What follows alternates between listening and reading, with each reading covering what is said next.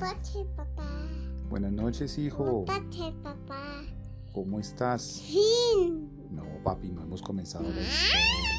No hagas celoso, ya hemos hablado. Hola, papá. Bueno, estamos en una noche que está lloviendo, está haciendo frío papá. y bueno, llega esta historia. ¿Quieres escuchar esta historia? No, papá. ¿Quieres escuchar esta historia? ¿Sí o no?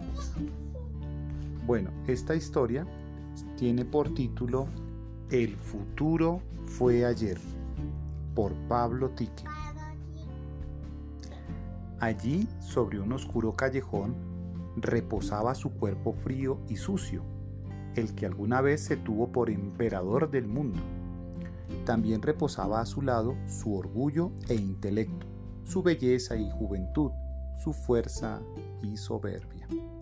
Ya no queda imagen del hombre exitoso del ayer, solo una huella de lo que muchos buscan, pero pocos encuentran. Sus gemidos estremecían y uno que otro samaritano de nuestro tiempo se acercaba a preguntar por su estado. Otros dejaban a su paso las monedas.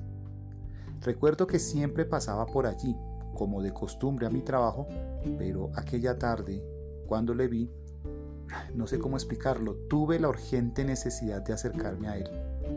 No, so- no sé cómo explicar también aquello que sentí, solo sé que en cuestión de segundos a su lado me encontraba, y estando cerca de él, en medio de la multitud, le pregunté, ¿qué necesita? ¿Cómo le puedo ayudar? Su dolor y tristeza inundaban aquel lugar. Recuerdo sus ojos. A pesar de su situación, permanecían brillantes y serenos. Me tomó de la mano. No, papá, no hemos terminado. Me tomó de la mano y susurró con dificultad.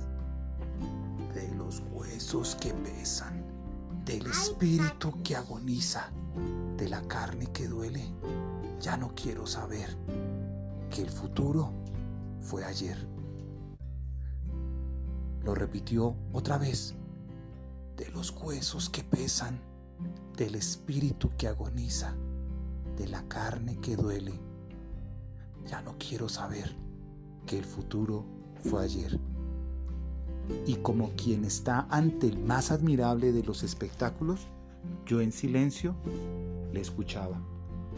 Luego de un rato, falleció. No supe su nombre, ni qué hizo en vida. No sé si tuvo esposa o amante, o tal vez una hermosa familia. Solo sé que sus palabras, aún hoy en día, retumban en mi mente y mi corazón, y que han alejado la verdad, mis propios dolores y tristezas. De los huesos que pesan, del espíritu que agoniza, de la carne que duele, ya no quiero saber que el futuro fue ayer. Por eso, querido oyente, decidí dejarlas aquí, para que en su corazón las reflexione. A, lo mejor, tal vez, ¿por qué no? Alivien algo los dolores propios a su vida. Fin. Fin. Fin. Fin.